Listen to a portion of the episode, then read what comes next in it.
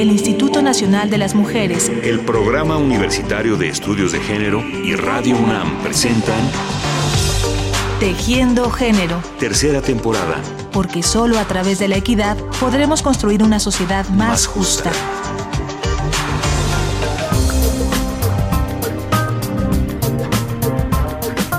Dicen que en gusto se rompen géneros y nosotros hoy queremos agregar que también en temas de género se rompen gustos. ¿Por qué? Vamos a explicarnos. Creemos que en todos los terrenos creativos se puede retar el entramado del género, derrumbando los clichés y rompiendo barreras, alterando los viejos gustos sin por ello mermar la emoción y sí, en cambio, ganando en interés y en riqueza expresiva. Hoy cerraremos nuestra semana de programas dedicados a la literatura y el género y lo haremos a través de la voz de la escritora Verónica Murguía, quien ha hecho de la épica y de la literatura fantástica terrenos en los que se pueden narrar cosas muy emocionantes modificando sutil pero contundentemente las visiones estereotipadas que tienen que ver con el género.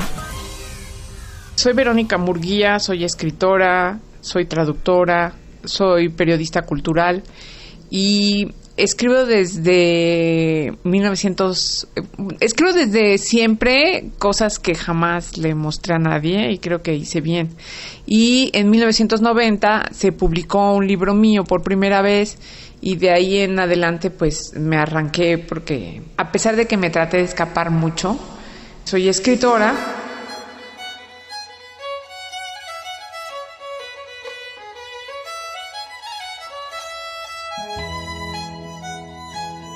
Lo de la inquietud de género viene de tratar de ver el mundo con cierta objetividad. No nació antes de que yo viera las cosas, sino fue una toma de conciencia gradual. No se debía a mis experiencias, al menos yo no las vinculaba, mis experiencias personales, escolares, conyugales, etcétera. Yo no las vinculaba con una cuestión de género hasta que empecé, yo creo, a leer con más atención y a ver el mundo, sobre todo las noticias, el noticiero con más atención. Yo creo que no existe, al menos eh, no me planteo yo una persona que tenga una atención puesta sobre el mundo con objetividad o tan siquiera con un esfuerzo de objetividad y de inteligencia, que no se dé cuenta que la cuestión de género es muy importante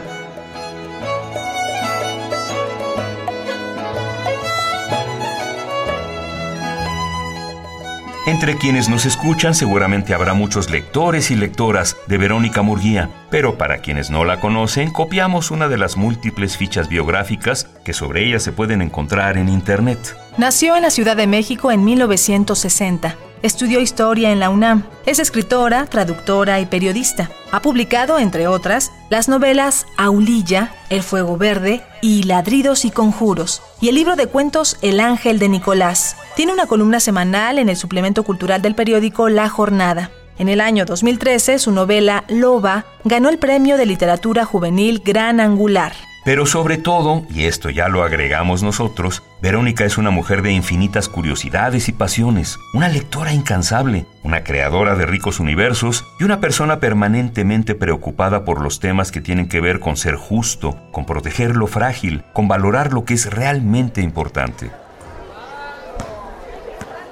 Yo siempre he estado vinculada a los libros, desde muy, muy niña. Fui la primera de mi salón que aprendió a leer y fui la primera que leyó el, cuento que venía hasta atrás en el, en el libro ese que tiene a la madre patria adelante, así muy guapa, que trataba de unos niños que juntaban dinero para ir al mercado para comprar juguetes.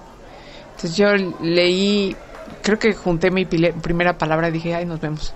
Y me temo que me convertí en un adulto tardíamente porque eh, fui una niña un poco amargada, una niña un poco muy seria, muy muy introspectiva, muy, muy extraña. Y eso, en lugar de hacer que terminara rápido mi infancia, la prolongó porque eh, me refugié en los libros y pues así fue, o sea, fue, fue como te digo, gradual.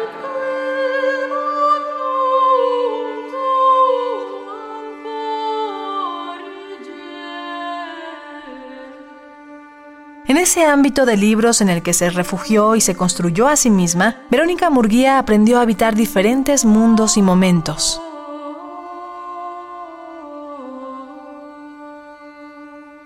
y lo que más me gusta en todo el mundo es la Edad Media. Eh, quiero decir, la Edad Media es un continente, 10 siglos, o sea, hay de todo. Hay, hay de todo.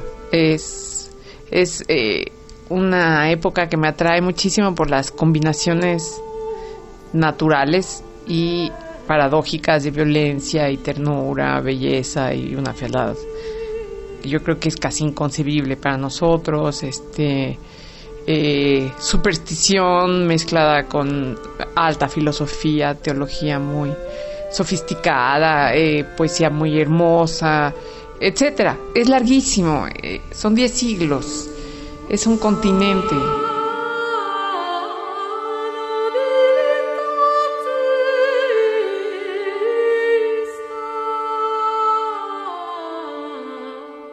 En todos esos viajes librescos y emocionados al pasado y a la geografía de todos los continentes, Verónica Murguía ha sabido descubrir muchos encantos y ha sido sensible a las grandes contradicciones del alma humana y a las persistentes injusticias. Yo leía cosas de la Edad Media en la que me sorprendía mucho, por ejemplo, la descripción que hacían de las mujeres o la descripción de los deberes de las mujeres.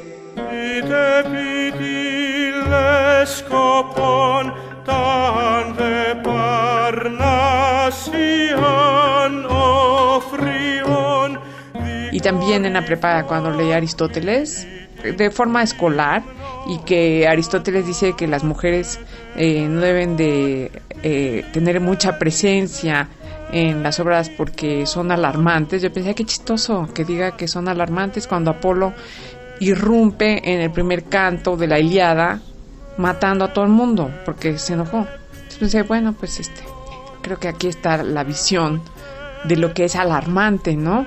En un mundo como muy acostumbrado a la violencia más cruda y más terrible, es alarmante la mujer que habla mucho. Pues digo, bueno, pues qué alarmante podría ser una mujer frente a las cruzadas. Pero bueno, todo esto son preguntas que van acumulándose y se van sedimentando hasta llegar a mis posturas de ahora.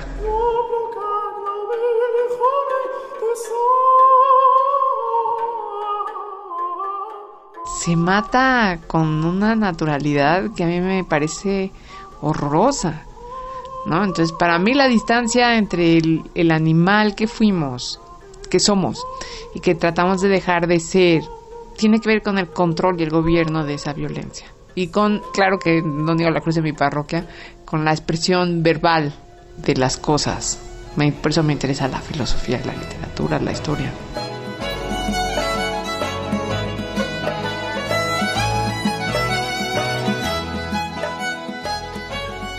Verónica Murguía se define como un pacífico habitante de la Tierra que lee mucha épica y reconoce la contradicción que existe entre su vocación pacifista y su emoción ante las grandes hazañas guerreras narradas en los poemas épicos y en las sagas antiguas. Ella se mueve con soltura en dos mundos que se comunican y aplica todas las inquietudes y las lecturas que la sorprenden cotidianamente para retar a sus lectores y lectoras con personajes tanto femeninos como masculinos que se sacuden de la carga de lo que se espera de ellos. Valientes que dudan, princesas que no son hermosas, magos que pueden ser frágiles, heroínas cuyo destino no es el amor.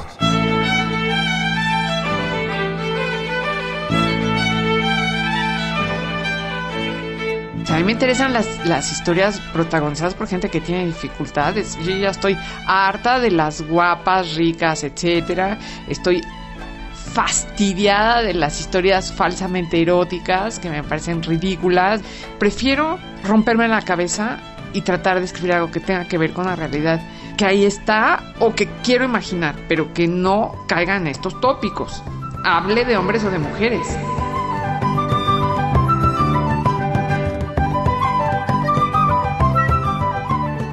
Esa fue precisamente la manera en la que Verónica encaró la creación de su novela Loba, con la que ganó en el año 2013 el Premio Gran Angular Internacional de Literatura para Jóvenes, el más importante de su tipo en lengua española. La historia en cuya creación se ocupó durante 10 años es protagonizada por una joven princesa llamada Soledad.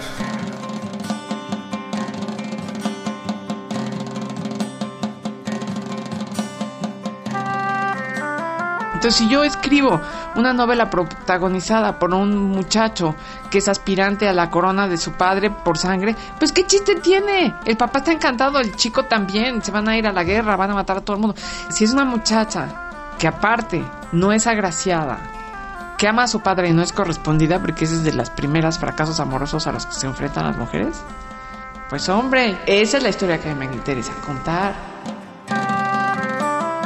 El libro Loba de Verónica Murguía fue ubicado por sus editores dentro del rubro de la literatura fantástica para jóvenes, pero es una novela que ha sido recibida con enorme entusiasmo tanto por ellos como por el público adulto. Todos los lectores y lectoras la disfrutan, aunque les cuesta aceptar algunas de las decisiones más importantes de la protagonista. La ruptura de los estereotipos en Loba a mí me ha resultado difícil porque se enojan los lectores este, y las lectoras. Los lectores masculinos se enojan porque quieren que ella sea eh, sanguinaria y las lectoras femeninas se enojan porque quieren que ella se entregue físicamente y porque eh, quieren que el mago sea fuerte y malo. Entonces, bueno, pues ella prefiere una vida en la que el misterio de la vida se esté manifestando completamente y el sexo es solo una parte.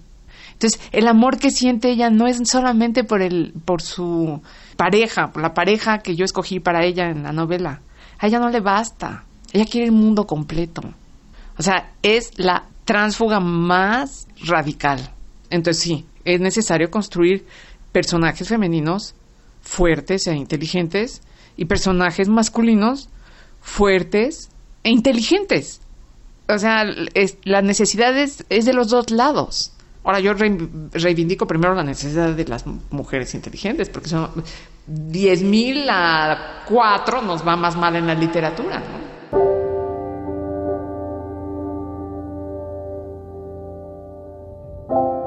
Interesante con respecto a esto que nos dice Verónica es que sus personajes femeninos no solo reniegan de los destinos estereotipados, sino que dejan claro que la fuerza y la inteligencia no son sinónimos de crueldad y de astucia. Se puede ser fuerte sin dejar de ser generoso y sin desear el poder sobre los demás. Pues es que es inevitable que yo haga esa reflexión sobre el papel de la mujer, de la mujer como personaje literario, porque soy mujer.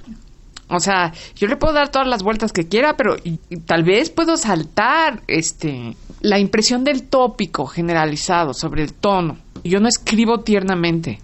Soy una escritora muy lacónica. Al contrario de como soy en persona, este, que esa es una cosa que me llama mucho la atención y que he cultivado porque creo que en medio es donde voy a crecer, tanto en el sentido personal como en el literario.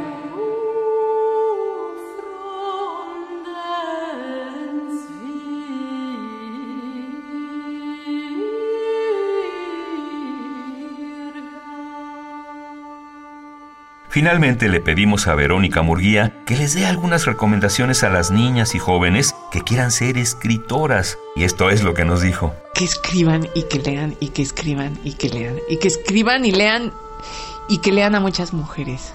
Que hay muchos prejuicios acerca de las escritoras mujeres, pero la mayoría de esos prejuicios son infundados. Que lean a las mujeres. Y no solo a las mujeres de ahorita.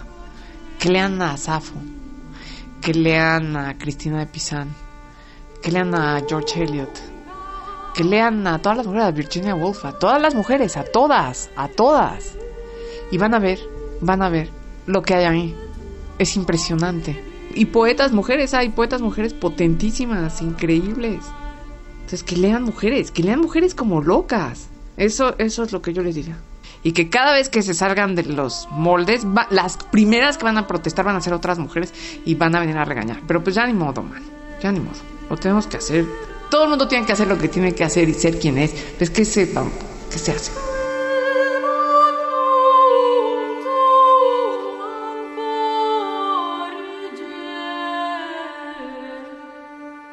Muchas gracias a Verónica Murguía por esta conversación, pero sobre todo gracias por sus inquietudes y por su literatura. Y a ustedes, amigas y amigos, muchas gracias por su atención y hasta la próxima.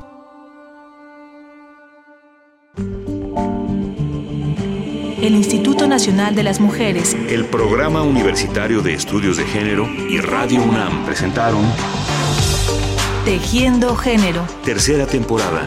Porque solo a través de la equidad podremos construir una sociedad más, justa.